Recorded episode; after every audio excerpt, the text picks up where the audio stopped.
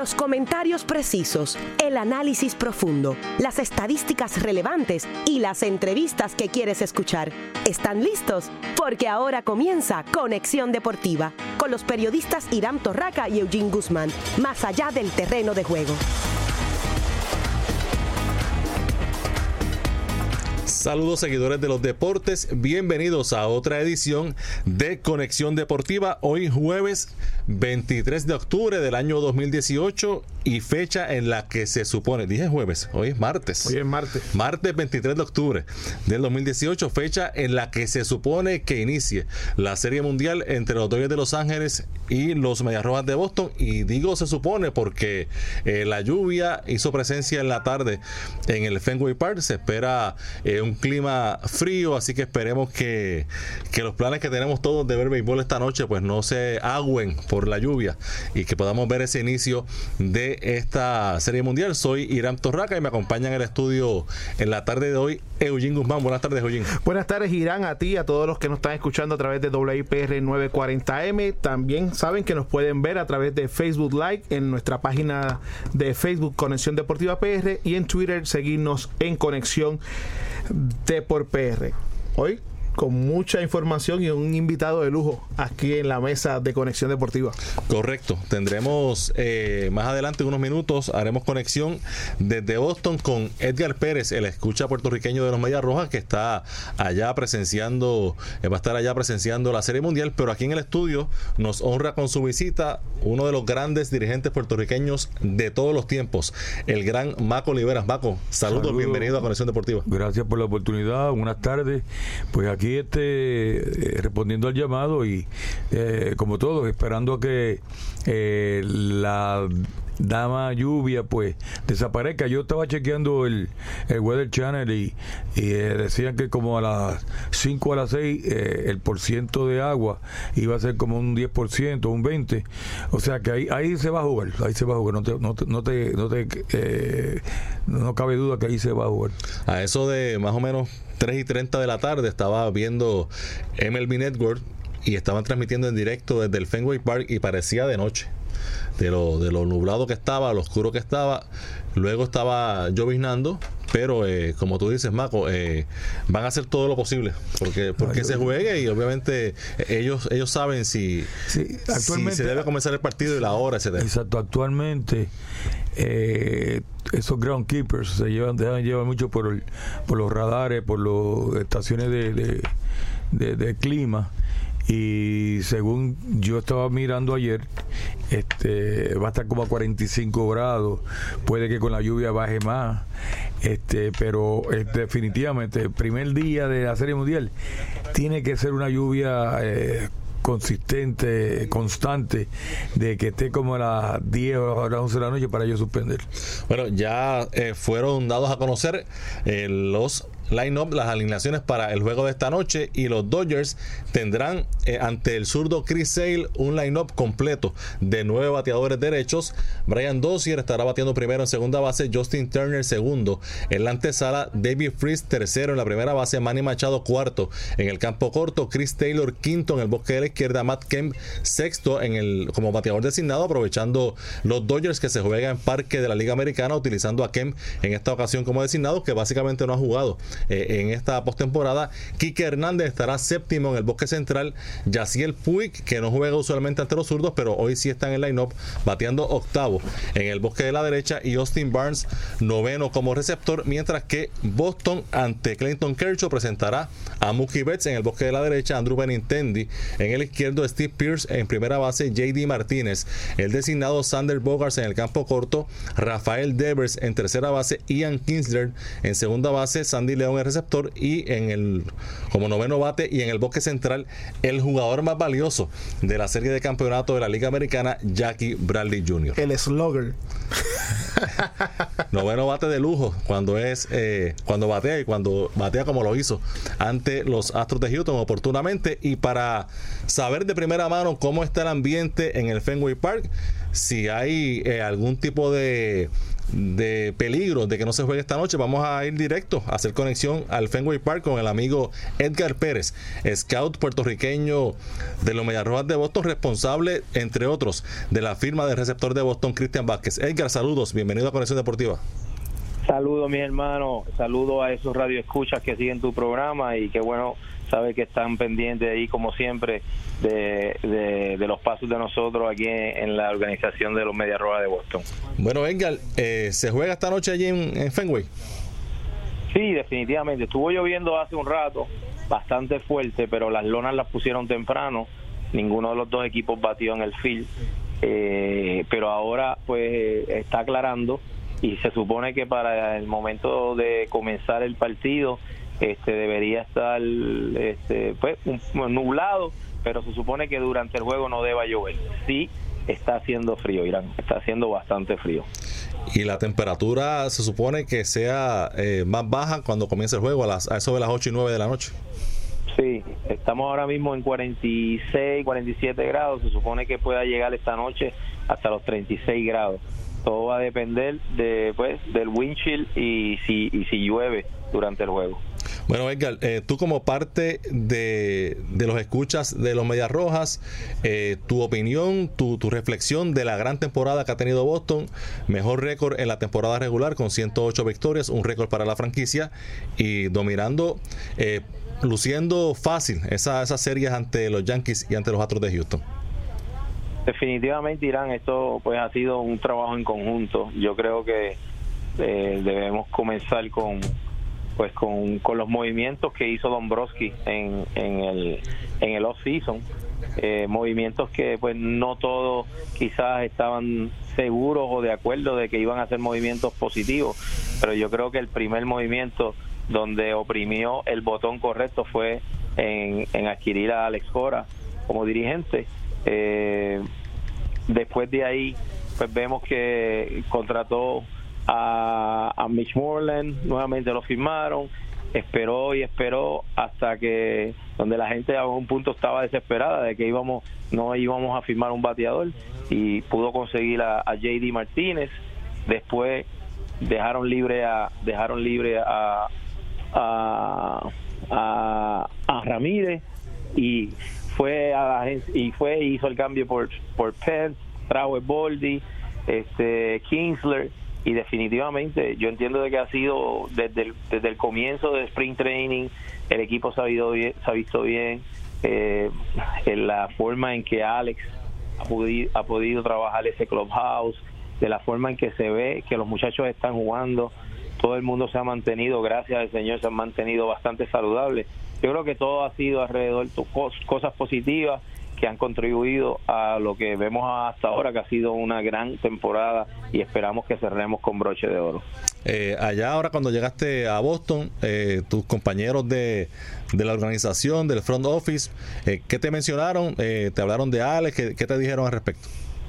No, definitivamente, no solamente anoche en la gala donde estábamos todos compartiendo, en la carretera, en las tiendas, en los bares donde tú te metes, hay un Cora manía, ¿sabes? todo el mundo está muy contento y todo el mundo este, habla bien de Alex y de las cosas que han pasado aquí en Boston. Yo entiendo de que para nosotros como puertorriqueños debemos sentirnos muy orgullosos de que este un novato, un dirigente novato como Alex con 42 años de edad y en su primer año haya hecho lo que haya hecho en un equipo de un big marketing, ¿sabes? Estamos hablando de una ciudad grande donde eh, la media, el demanding, la fanaticada y Alex se ha quedado con esta ciudad definitivamente. Oye Edgar, este, ¿tú llevas con los Mediarrojas desde cuándo? Desde el 2007, a comienzo del 2007. O sea que esta es tu tercera serie mundial como scout de los Mediarrojas. Correcto, esta es la tercera vez que tenemos la bendición, gracias a Dios, de estar aquí abriendo, porque las tres veces las hemos abierto aquí en, el Fenway Park. Y, siempre la organización invita a, todo su personal, todo su scout y, tienen siempre una, actividad especial cuando es la Serie Mundial.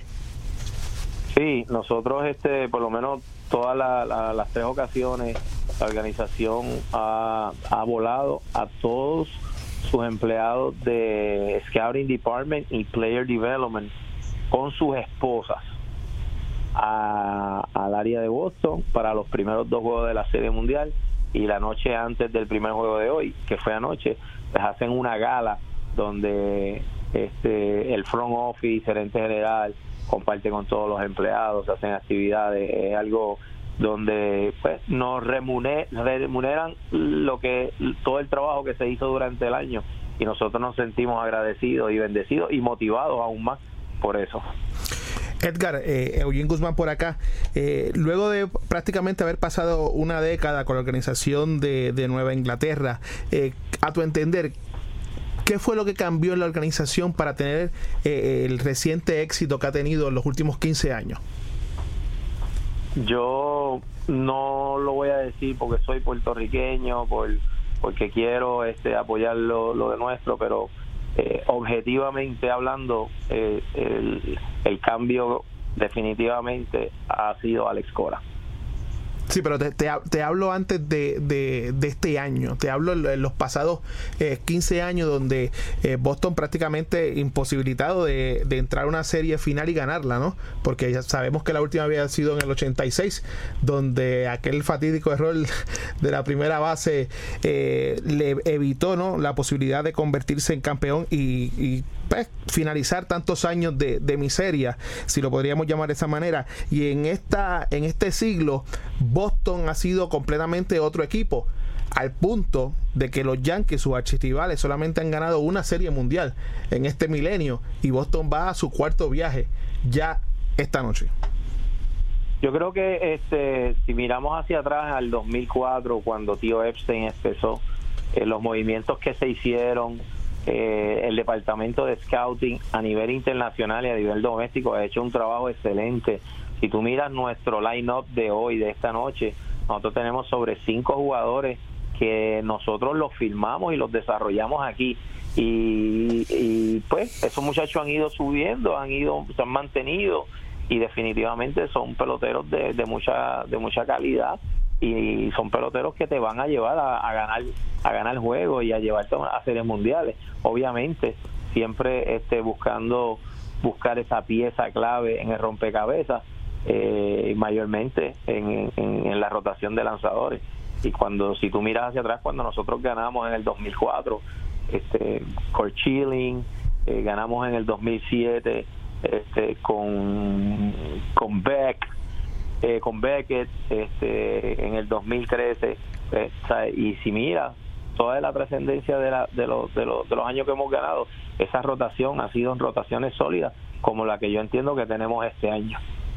Eh, hablando sobre, sobre eso, sobre el departamento de, scouting, todo lo que tiene que ver con informática, estadística, etcétera, en este béisbol moderno, eh, ¿cómo en tu caso y en el caso de tus compañeros, eh, cómo es esa dinámica durante la temporada para llevarle esa información eh, al staff que en este año en Boston específicamente está Ramón Vázquez, el puertorriqueño Ramón Vázquez, como un coach que es un enlace entre ese front office y los jugadores? ¿Cómo es esa dinámica durante una temporada? Definitivamente la labor de Ramón Vázquez es sumamente importante porque él es el que lleva le lleva toda la información de lo que es estadística, video a Alex durante el juego, antes del juego y después del juego. Eh, el béisbol ha cambiado mucho, no, no en, lo que es el béisbol como tal, sino es cómo las organizaciones se preparan, información, video, todo es algo tan avanzado donde tú ves la jugada, la ves otra vez, eh, puedes buscar eh, relaciones, puedes buscar tendencias y definitivamente eh, el staff de trabajo de nosotros junto a Alex, eh, Ramón y el coach de banco Ronick han hecho un excelente trabajo y son unas grandes mentes cuando se está hablando de lo que es evaluar, identificar y premeditar tendencias en el juego. Edgar, hablándome como scout, ¿cómo tú ves esta, esta serie que comienza hoy, donde ya para arrancar eh, los, eh, los Dodgers tienen un line-up con nueve derechos ante el zurdo Chris Sale? Sí, definitivamente. Estamos hablando del mejor el mejor equipo de la, de la, de la Liga Nacional contra nosotros yo entiendo, de, me gustan las oportunidades que nosotros tenemos. Venimos de jugar un buen béisbol, venimos de eliminar a dos equipos que yo entiendo que eran grandes equipos en la liga americana. Eh, siempre evaluando, nosotros tú miras los números que estaban haciendo en varias en varias eh, redes sociales, pero definitivamente nosotros jugamos en la división de la liga americana más fuerte donde están este, quizás este, varios de los equipos que, que eventualmente o anteriormente pudieron, pudieron haber sido contendores para ganar una serie mundial también. Eh, nosotros estamos, me gustan nuestros chances. Eh, definitivamente el juego de hoy y el de mañana pues son importantes aquí en Boston. El frío, hay que ver cómo el factor del frío este, pues afecta a, cualquiera de los dos equipos, eh, pero Mm, de la manera que nosotros estamos jugando béisbol, de la manera que Alex está preparado para con su estado de trabajo para la, para esta serie, yo entiendo de que tenemos unas grandes oportunidades de volver a ser los campeones mundiales. Eh, Edgar, ¿qué me, ¿qué me dices del desarrollo de, de Cristian Vázquez, eh, uno de tus principales pupilos, jugador que está en Boston precisamente porque, porque tú lo firmaste, lo escauteaste desde que estaba en escuela superior, y que este año tuvo una lesión pero se pudo recuperar y en esta postemporada ha aportado también en otras facetas que quizás no se destaca, que es en la ofensiva? No, definitivamente. la temporada de Cristian fue un poquito tímida, como diría yo eh, obviamente el, de la forma que, que Alex estuvo trabajando con los receptores es un poquito difícil este, para uno coger un ritmo ofensivo, ya que no está jugando todos los días. Pero ahora en, las últimas dos series, ya contra los Yankees y contra Houston, este, vimos un, un Christian Vázquez eh, más enfocado en el home play, con mayor control de su cuerpo, haciendo buenos contactos para todas las partes del parque y definitivamente defensivamente tuvo dos series sólidas y no debemos esperar menos en esta en esta serie mundial también de parte de él. Bueno, Edgar, muchas gracias por estar con nosotros desde el Fenway Park y que la pases bien y bueno, eh, y que gane el mejor y el mejor equipo en la serie regular fue Boston. gracias Irán, gracias y así esperamos que sigan este eh, estos jueguitos que van a ser una, una serie muy buena para todo aquel que le guste el béisbol. Bueno, muchas gracias. Edgar Pérez, escucha puertorriqueño de los Mediarrojas de Boston en directo desde el Fenway Park. Vamos a hacer la pausa en Conexión Deportiva y cuando regresemos vamos a seguir analizando la serie, pero ahora con Maco Oliveras. Si te apasionan los deportes, Conexión Deportiva es para ti, más allá del terreno de juego.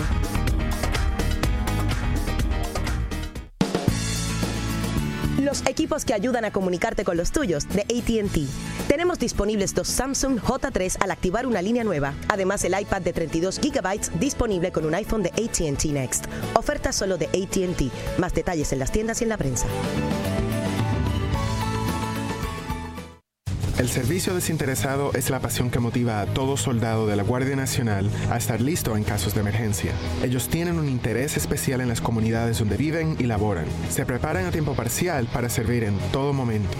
Servicio desinteresado es lo que inspira a los hombres y mujeres de la Guardia Nacional a ser parte de algo mucho mayor que ellos mismos. Para más información visita nationalguard.com. Sponsored by the Puerto Rico Army National Guard, aired by the Radio Broadcasters Association of Puerto Rico and this station. La Escuela Especializada en Producción de Radio y Televisión, Dr. Juan José Osuna, te invita a sintonizar su programa Team Radio, un taller radial lleno de entretenimiento, entrevistas, música, entre otras cosas. Todos los lunes de 8 a 8 y 30 de la noche. Sintonízanos por 940M Team Radio. También nos puedes seguir en nuestras redes sociales. Te esperamos.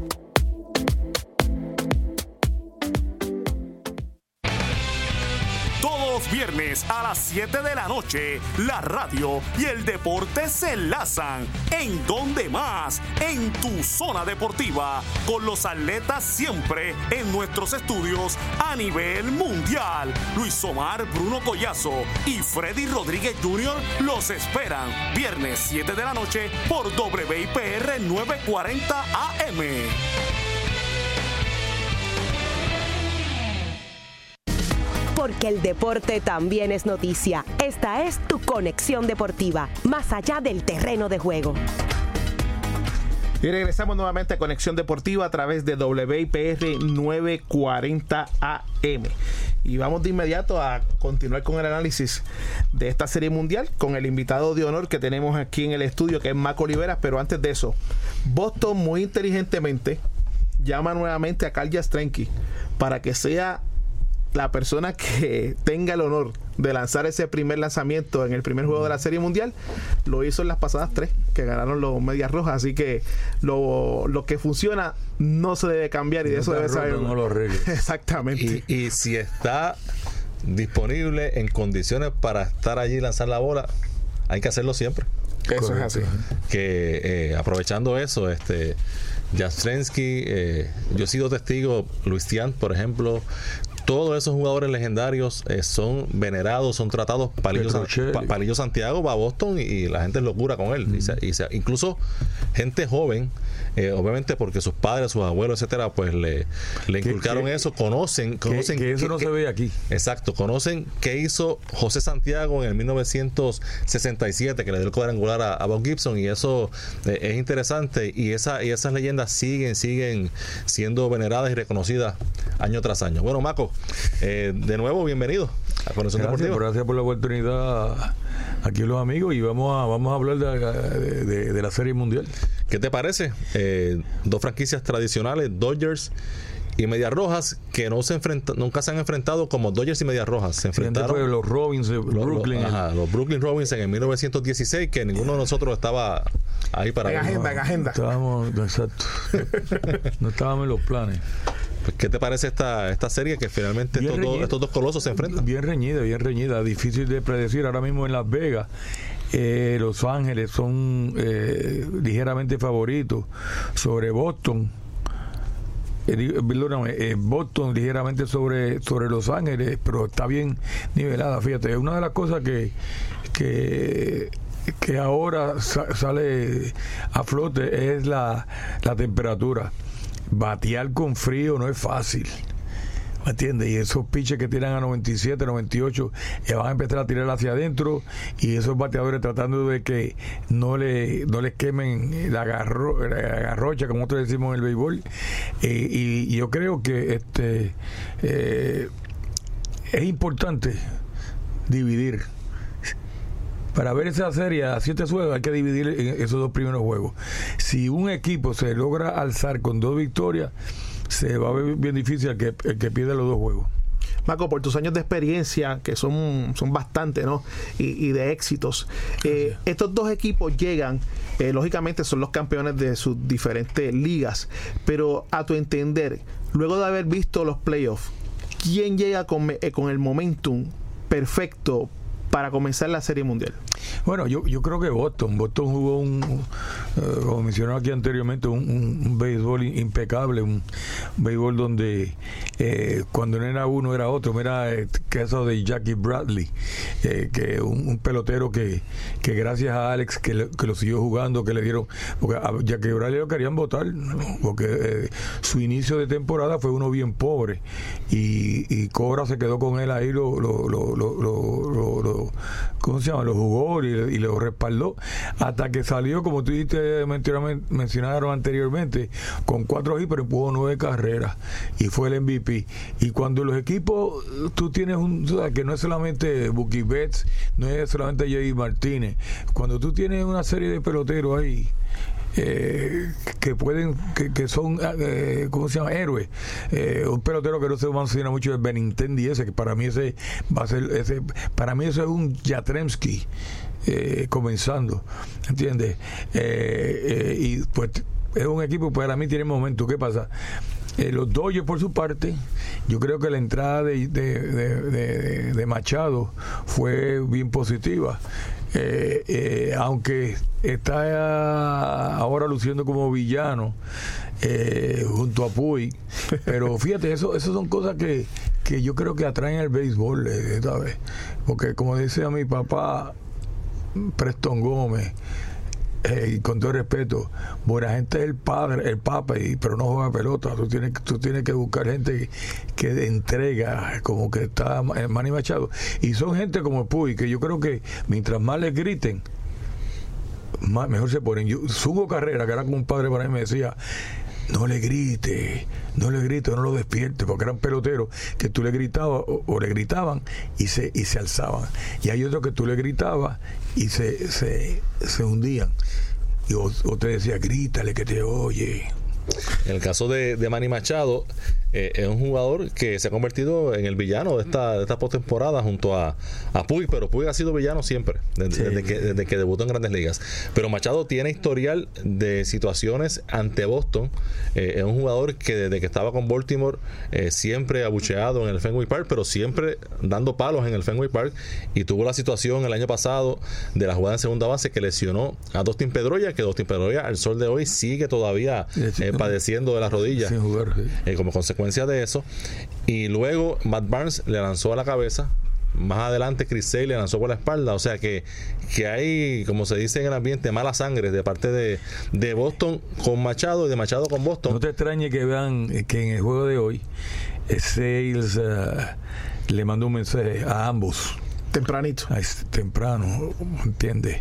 Lo que pasa es que esos tipos, como yo te dije, déjalo que duerman. Yo creo que lo mejor que puede hacer la practicada de, de Boston es que quedarse callado. Que no le grite, porque esos tipos se, se, se ¿cómo se llama? Se, se, se, se engrandecen cuando oyen abucheo, cuando son criticados. Marco, eh, en tu caso que has ganado muchísimos campeonatos eh, en la Liga de Puerto Rico, pero has trabajado también en, Dominicana, México y en el béisbol de Grandes Ligas, este, como bench coach de los Cachorros de Chicago ya para el 95, ¿no? Correcto. Este, Tres años. Eh, eh, el ambiente en este tipo de, de escenarios, sabemos que, es lo máximo, que es donde todo el mundo va a poner los ojos durante prácticamente una semana que dura eh, la, grande, la serie final de, la Grande Liga, nueve días en caso de que se extienda al máximo de siete. ¿Cómo una persona con tu experiencia este, puedes ahora analizar y decir, mira, eh, esto es probablemente lo que va a ocurrir en ambos eh, dogouts por la presión, por el deseo de ganar, porque Boston tiene que ganar para que la temporada no sea un fracaso eventualmente luego de haber ganado tanto. En el caso de los Dodgers no ganan desde el 88, es la segunda vez que van de forma corrida. Hay presión en los dos lados, ¿no? ¿Cómo, se diluye esa presión? Tú siendo manager y haberla vivido. Exacto, este, yo siempre digo, eh, yo, yo, yo, eso de presión es una, una, yo siempre pregunto, ¿qué es presión para ti? Te pregunto a ti, ¿qué es presión para ti? O Irán, ¿qué es presión para ti? ¿Quiere que te contestemos? O? No, quiere que me conteste. Ah, contesta. Bueno, eh, la, la, presión es algo que surge a consecuencia de, de, de una espera.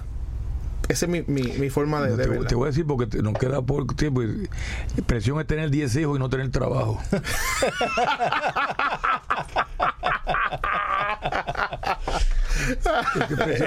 es, una, cosa Esto es un juego de pelota. Eso es, una cosa mental. Por eso es que ellos te dicen en, en, la Esa es buena, la voy a guardar. No, esa es buena. Esa, es buena, esa, yo la aprendí de otro de otro veterano, coach. Este, y porque la presión es una cosa mental que se crea la gente.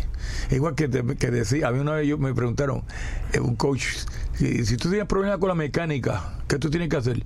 Y yo enseguida contesté lo que contesta todo el mundo, eh, las manos, que no, no voy a decir porque voy a, voy a, dar, un, voy a dar una noticia, pues tienes que ir a un mecánico a arreglarte, porque son cosas mentales que se crea la gente. ¿Sabes? Por eso es que yo siempre he dicho que eh, son cinco herramientas de un pelotero completo y yo digo que son seis, porque yo puedo ser tener las mejores herramientas del mundo y no las sé usar y todo se complementa o todo llega al final de la cabeza. Por eso que en, Estados Unidos le dicen money players. Son la gente que al momento de, que se necesita ejecutar, ejecutan. Oye, ahora esta serie va a ser una serie mundial como era en la era previa de la Interliga, que no, no se han visto en mucho tiempo. Este año no jugaron, el año pasado tampoco jugaron. Eh, Dodgers y Medias Rojas no juegan desde el 2016, porque este año, por ejemplo, Boston jugó seis veces contra Atlanta, que si hubiese sido Atlanta el que hubiese llegado a, a la Serie Mundial y mencionó Atlanta porque estuvo en los playoffs. Pues tú podías decir, mira, nos fue de esta manera, de, eh, contra este jugador pues nos va de esta manera. Pero, pero, aquí no, aquí esto es básicamente Scouting Report.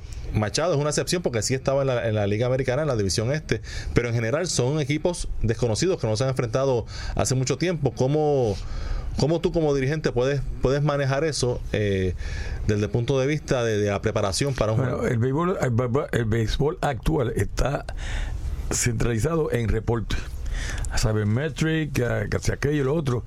Y yo digo que e, eso ayuda a uno tú tener, a tomar una decisión, pero eso no va a ser final. ¿Me entiendes? Ahora mismo, este el frío, eh, las lesiones. Yo, yo creo que Crisel tiene que tener algo en el brazo, porque no es el mismo Crisel que se vio eh, a, a medio de temporada. Y al final, lo que pasa es que es un tipo ganador y se sabe, tiene las herramientas para defenderse. Pero para mí, tiene que tener una lesión en el hombro. Lo que pasa es que no lo van a decir. es muy tarde para ablandar grano. Y yo creo que eso es una, una, una, un signo de interrogación muy grande con Boston. Ok, el otro lanzador de Boston que no ha sido ganador es David Price. ¿Qué pasa? Ganó un juego importantísimo, pero vamos a ver si eso lo puede llevar a. ¿Entiendes? Ahí es que viene el factor mental. Hay tipos que son que son peloteros y, superan a ese estado mental de que si estoy lesionado, que si aquello, que si el frío, que si lo otro. Y esos son los que van a ganar. ¿Quién va a ganar? El que gane el último juego. ¿Y, qué equipo va a ser ese? Ese día yo falté a la escuela. ¿Cuánta, cuánta, Marco, cuánta intuición se utiliza en los partidos grandes? Mira, yo, yo, yo te digo, yo creo que la ventaja no por los peloteros, la tiene Boston y no es que yo que yo sea boricua ni que sea Alex Cora. Yo estoy viendo a Alex Cora hace tiempo y hace tiempo yo estoy diciendo que cuando Alex se retirara iba a ser tremendo dirigente porque Alex tenía una cosa que tenía yo, modestia aparte, leía mensajes corporales. Cuando yo dirigía en contra de Cagua, yo tenía que estar más pendiente a Cora que el el contrario. Porque Cora, y si tú ves, obsérvelo hoy en los juegos, como Cora se parece un un radar. Él está buscando señas, él está buscando mensajes corporales de todo el mundo y eso es lo que le, va, le hace la diferencia a, a Roberts. Yo creo que Robert es más un dirigente de, de oficina ¿Me entiendes? Es un dirigente que le, le baja las alineaciones, eh, vamos a hacer estos cambios. Alex, estoy seguro que se lleva, porque eso, eso se lleva a, un brainstorming, como llama, pero a la hora de la, de la verdad, Alex hace lo que lo que él piensa que se, tiene que hacer y no sé y Alex hasta ahora yo no le he visto que le haya temblado la mano para los movimientos. Para sus movimientos. Ha sabido darle, eh, ¿cómo se llama? Confianza a sus peloteros, especialmente a los peloteros que están en, en, ¿cómo se llama? En, con, con, problemas en sus bateos.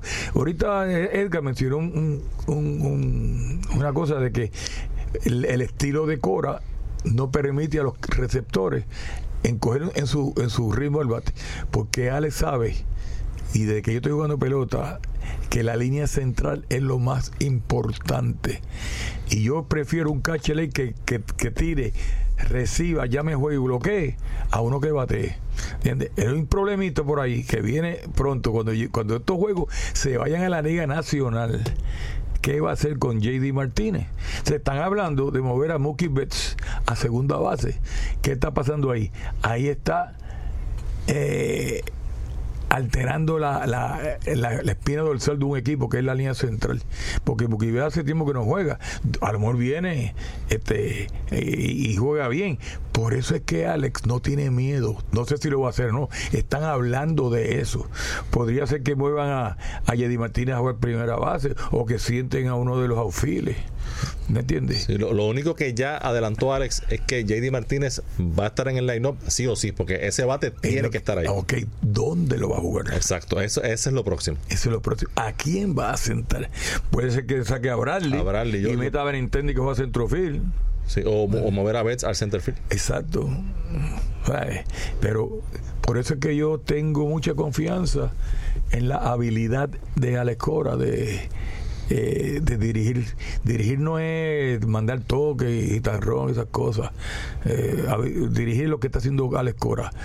Bregar con su gente. eh, o- yo siempre buscaba eh, la debilidad con quién yo, contra quién yo estaba dirigiendo. Si era un árbitro, un árbitro, un, un manager tímido, si era un manager agresivo, si era un manager conservador. Y en base de esa información que yo tenía, yo dirigía mi juego. Y siempre pendiente. Yo era famoso porque robaba señas. ¿Entiendes? Eso lo aprendí yo de Pagan y de, de Woody Heike mirando mensajes corporales. ¿Sabes? Siempre en, los equipos hay uno que no coge señas. A ese que tú te tienes que fijarte.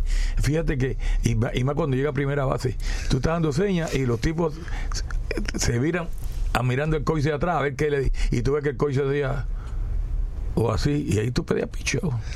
Eh, hablando de eso, eh, ¿cuán- ¿cuánto tú crees que pudo beneficiar a, a Alex Cora el haber estado con Houston el año pasado y en esta serie eh, de campeonato este año?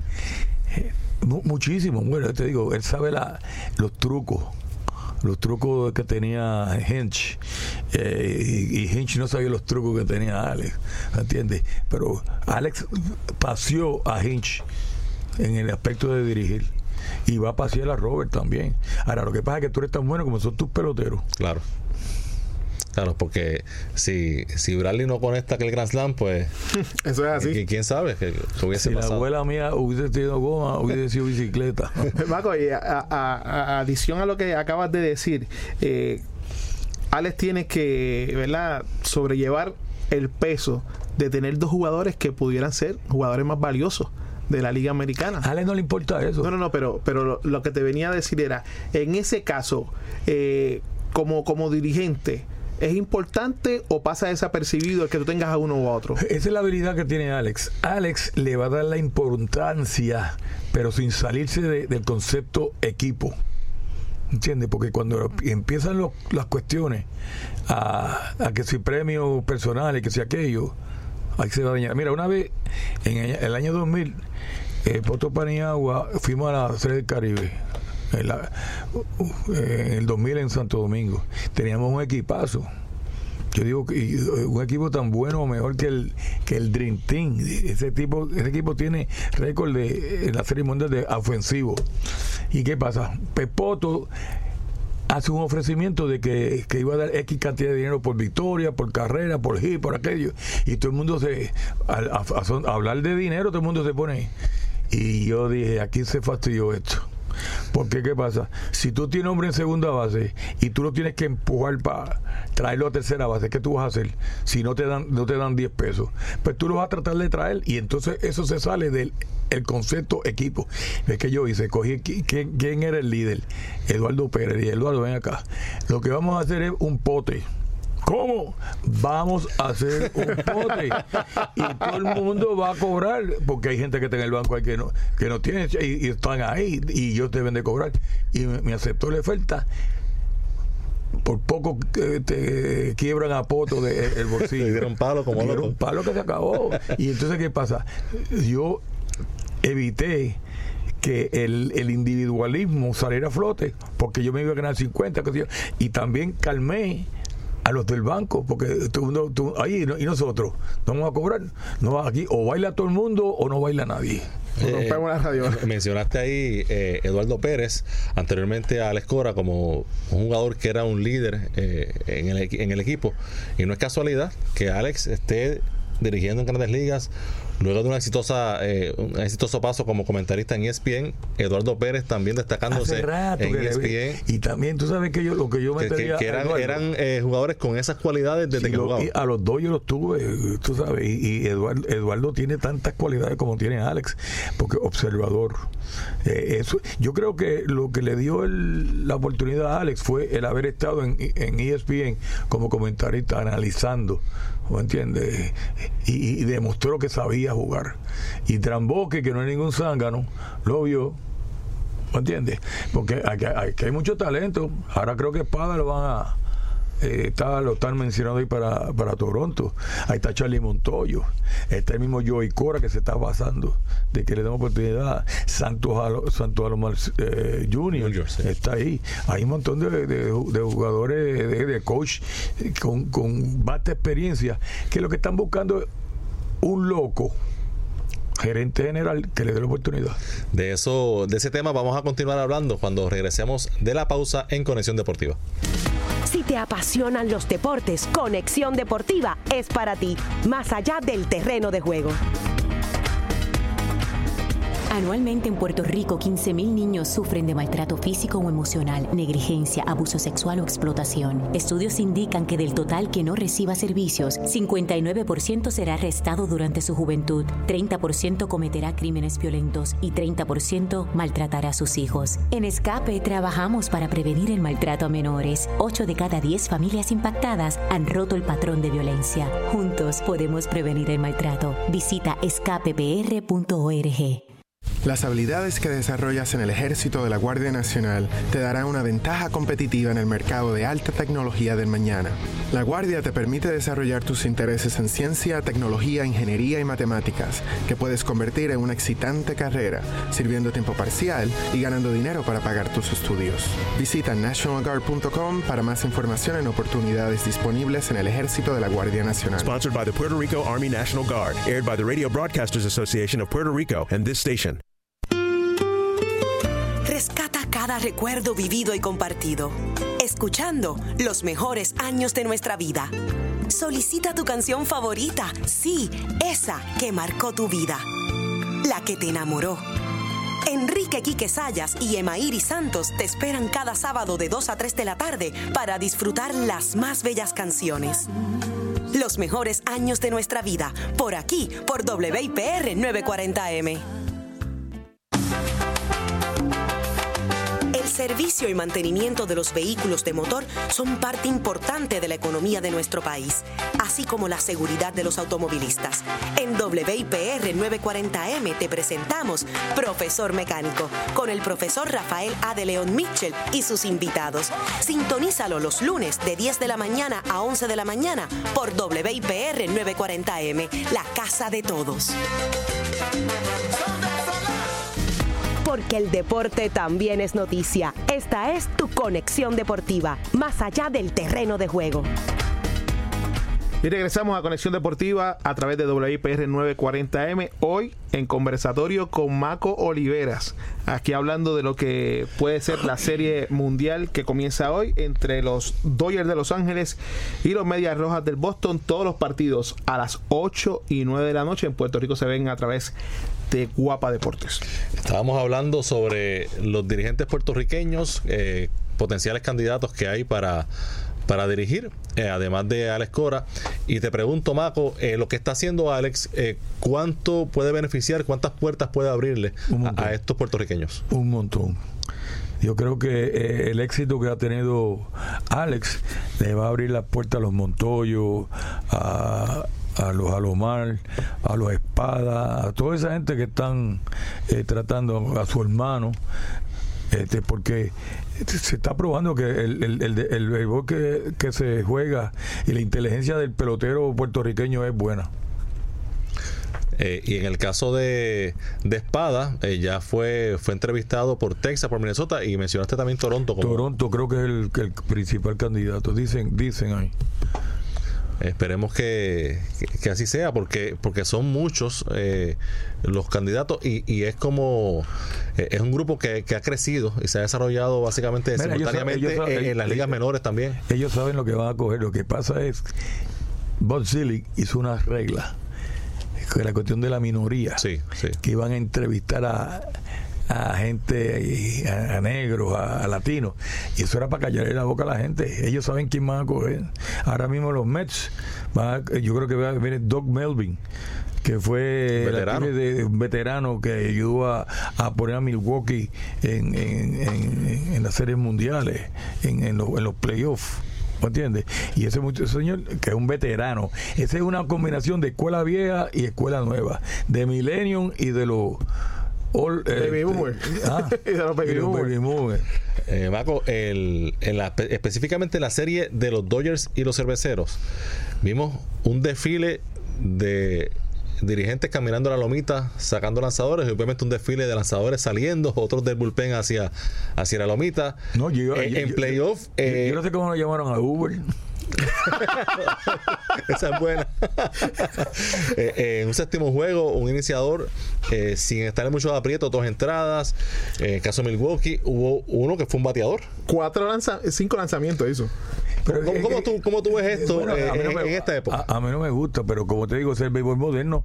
Y, y- y- y yo siempre he aprendido ahora después de viejo de que tú tienes que seguir con los milenios, tú tienes que seguir con la modernización. Evolucionando. Este, yo no creo, yo, ¿sabes? Para mí, eso le salió mal a, a Milwaukee.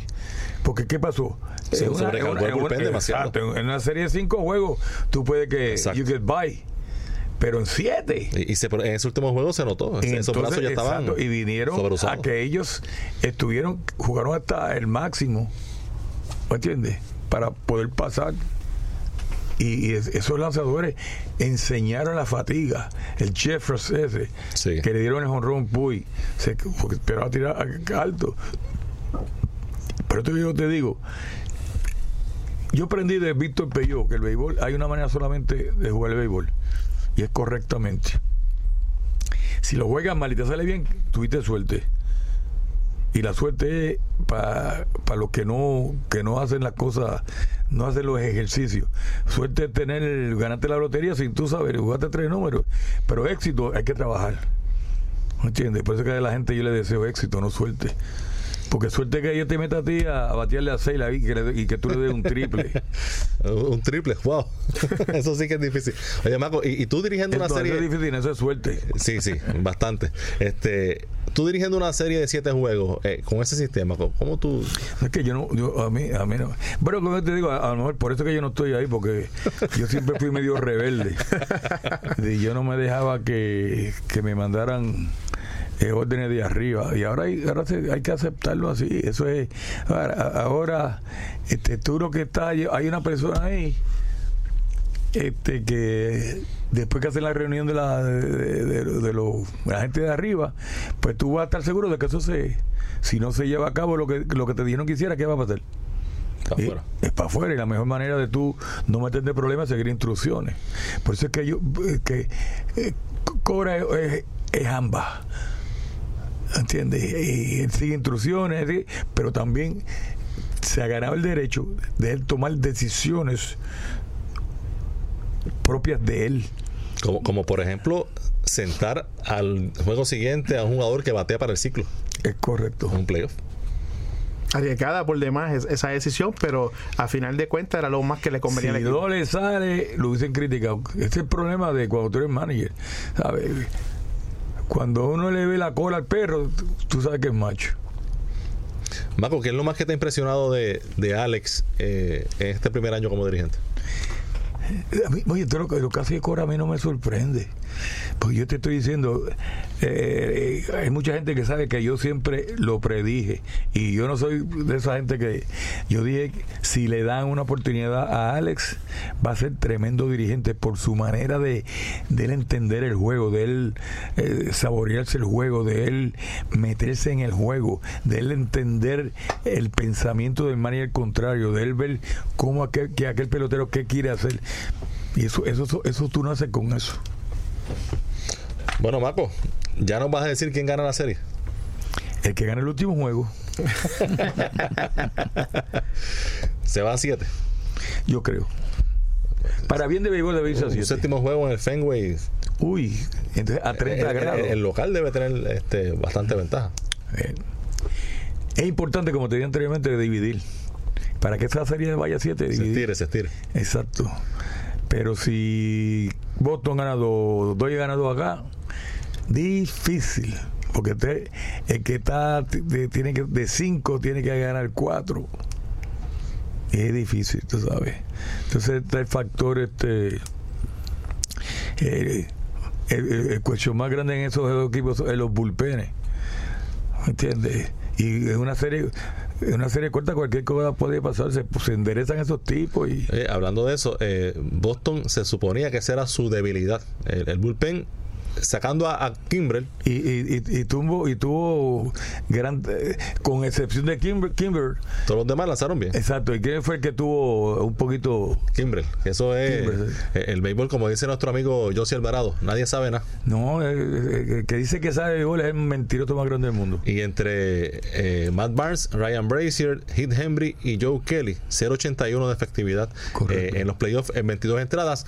En el roster de para esta serie, Boston hizo un movimiento. Entró Drew Pomeranz, el zurdo. Zurdo. Eh, salió Brandon Warman, que Warman eh, permitió creo que fue 3, 4 carreras en el primer juego eh, ante Houston en la, Tres. en la novena entrada y después de eso no lanzó más obviamente no, Mira, pero- no es un lanzador que, es- hizo falta pero Pomeranz que estuvo bien errático durante la temporada pero es un zurdo y con este batallón de zurdos que tiene eh, los Dodgers que no están jugando hoy pero Mira, cuando eh, jugando para el bullpen pues es una pieza Yo- eh, de, yo de te- macheo que tiene ahí Cora. te, yo te garantizo que eso es planificado de jugar en mi casa sa- hacerlos a ellos cambiar el line-up natural de ellos y que metan todos los derechos porque va zurdo y zurdo. ¿me entiendes? después allá en los Dodgers que Zu- Zurdo y zurdo, y zurdo y un día libre. Es correcto. Tre- tres días que posiblemente esos zurdos no estén en el line Es correcto. Pero yo creo que esa esa tendencia que, que se ha visto de que, ve como en el, el- el- el- el juego de los Dodgers eh, que ganaron, Kershaw, que va a iniciar ahora, lo utilizaron un inning para... para cerrar el juego Sí, eh, pues, ah, que si es como un, un trabajo de, de- de bullpen. No, no es lo mismo tú tirar el bullpencito que tú venir con la presión. Pero me voy, que voy para pa Rubber con Piri. Agradecemos de sobremanera, Mago, el que haya sacado tiempo. Este, qué bueno es conversar y sobre todo con alguien que, que ha estado ahí, porque uno puede analizar desde acá como periodista, como fanáticos en la calle, pero cuando uno tiene a alguien que ha estado ahí en el fuego, que sabe que que hay situaciones de juego que pueden darte la victoria o la derrota y, y qué bueno que, que tú hayas aceptado la invitación para estar con nosotros. No, aquí estamos. Irán, Irán, Irán ha estado muchas, muchas batallas.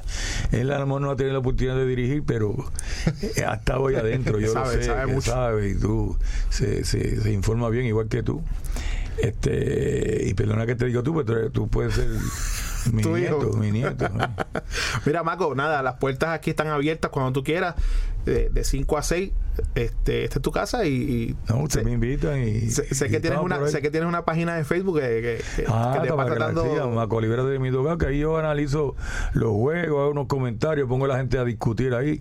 Hoy habían dos peleando ahí, yo le tuve que poner, no peleen. todo un juego todo un juego Sí, sí, sí, sí, esto es un juego y este ah, la euforia va a pasar en una semana, que gane quien gane, en una semana ya se olvidaron. Mundo preparándose para para para, para eh, 2019 la, la, la temporada. Oye, y Alex eh, Cora es el tercer dirigente novato que va a una serie mundial desde 1961, la, la llamada era de la expansión. Ralph Haug en el 61 con los Yankees y Bob Brenly en el 2001 con los Diamondbacks ganaron ambos el campeonato, así que Alex buscando ser el tercero que lo logra desde 1961. Y lo- yo espero que yo espero que lo logre. Y yo sé que tú eres doyo porque tú estás vestido azul. Yo, Chacho, tienen las medias rojas puestas. Mi pronóstico, media roja en 6. medias rojas en 6 también. Yo el que gane el último juego. Oye, va- oye, no, no lo suelta, no lo suelta. No le sacamos nada. Bueno, eh, así que recuerden, el partido comienza hasta el momento a las 8 y 9 de la noche.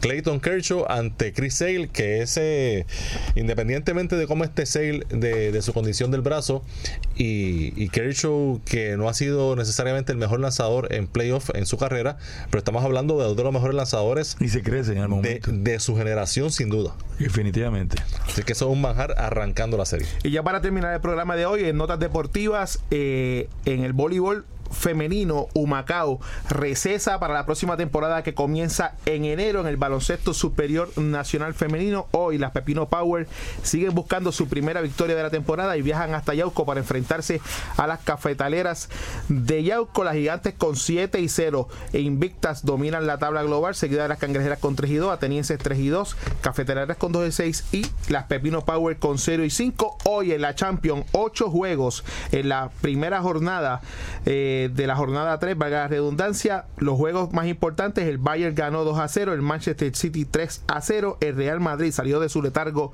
de derrota 2 a 1 ante el Pilsen y en juego más importante de la jornada, la Juventus venció 1 a 0 al Manchester United y una notita aquí que me acaban de enviar sobre eh, la final del baloncesto juvenil que se estará eh, efectuando hoy a las 8 de la noche en el Coliseo Raymond Dalmau en Quebradillas. La urbanización, los pitirres de la urbanización interamericana de Trujillo Alto se enfrentan a Hormiguero. Así que ya mañana sabremos quién será el campeón del torneo juvenil de la Federación de Baloncesto de Puerto Rico. Y en la NBA, eh, para finalizar, los Lakers con LeBron James. ¿Los, ¿los qué? Los Lakers de LeBron James no la están pasando muy bien en este inicio de temporada. Ya le están diciendo los fakers. Porque ayer tuvieron la oportunidad de ganar y LeBron James falló dos tiradas libres en el clutch que le permitía ¿no? ponerse a una, no pudieron entonces sacar esa victoria. Perdieron en tiempo extra ante en su casa ante San Antonio 143 por 142, cero victorias y tres derrotas en la muy joven temporada. Es una muy joven temporada, pero parece que va a ser un, un, invierno bien, pero que bien largo para los Lakers esta temporada. Otro resultado eh, inesperado. Dilo, dilo, que nos dieron un palo. Inesperado. Los, el Magic de Orlando venció 93 a 90 a los Celtics de Boston. Eh, Boston jugando para 2 y 2 en este inicio de campaña. Y se nota a un eh, Gordon Hayward que, que está lejos de su condición óptima de juego, pero eso era de esperarse. Va poco a poco. Se nota quizás un Kyrie Irving tratando de hacer demasiado. Y en el caso anoche eh, de Boston, eh, súper erráticos desde la línea de tres puntos, fallando. En muchos tiros fácil, cómodo, abierto eh, de tres puntos. Jalen Brown también ha tenido un inicio malo, específicamente eh, con sus lances al canasto. Así que, con excepción posiblemente de Jason Tatum, todos los jugadores de Boston están jugando por debajo de lo que se supone, pero eh, en una temporada eh, larguísima, quedan eh, sobre 75 juegos, así que hay, hay mucho tiempo para mejorar, pero un equipo que ha arrancado muy bien en el este es Toronto, que tiene 4 y 0. Ayer venció a Charlotte 127 a 106. Toronto con el jugador que Eugene quería para los Celtics. Kawhi Leonard y yo dije que no, así que si a la larga pues Toronto le va mejor, pues tengo que soportar a mi compadre recordándomela cada rato. Boston va a ser Boston, eventualmente va a caer en tiempo. Lo que siempre te he dicho, Irán, y a los amigos que nos escuchan es que Boston necesita a alguien más en el área de la pintura que pueda, ¿verdad? Tener presencia, probablemente, y es la, la impresión que tengo de que eh, el jugador Marc Gasol que juega en este año con los Memphis Grizzlies eh, es agente libre el próximo año así que puede ser la pieza, a mi entender, que necesite Boston para ser el campeón de la, de la NBA. Y esta noche hay tres partidos, uno de ellos eh, tiene a Sacramento visitando a Denver. En el caso de Denver, han comenzado con 3 y 0, su mejor inicio en varias décadas, y es un equipo que, que, hay que ver. Con el que hay que contar, sí. eh, por lo menos para, para, estar en una buena posición en el oeste, en la conferencia del oeste. Un equipo bien bueno, eh, lo, el espectáculo que llevan a la cancha Irán, vale la pena verlo y es cuestión de que, de que se mantengan y crean en ellos porque se pueden colar en esos ocho de la conferencia del oeste. Hasta aquí esta edición de hoy de Conexión Deportiva. Los esperamos mañana a las 5 de la tarde. Que tengan todos muy buenas noches.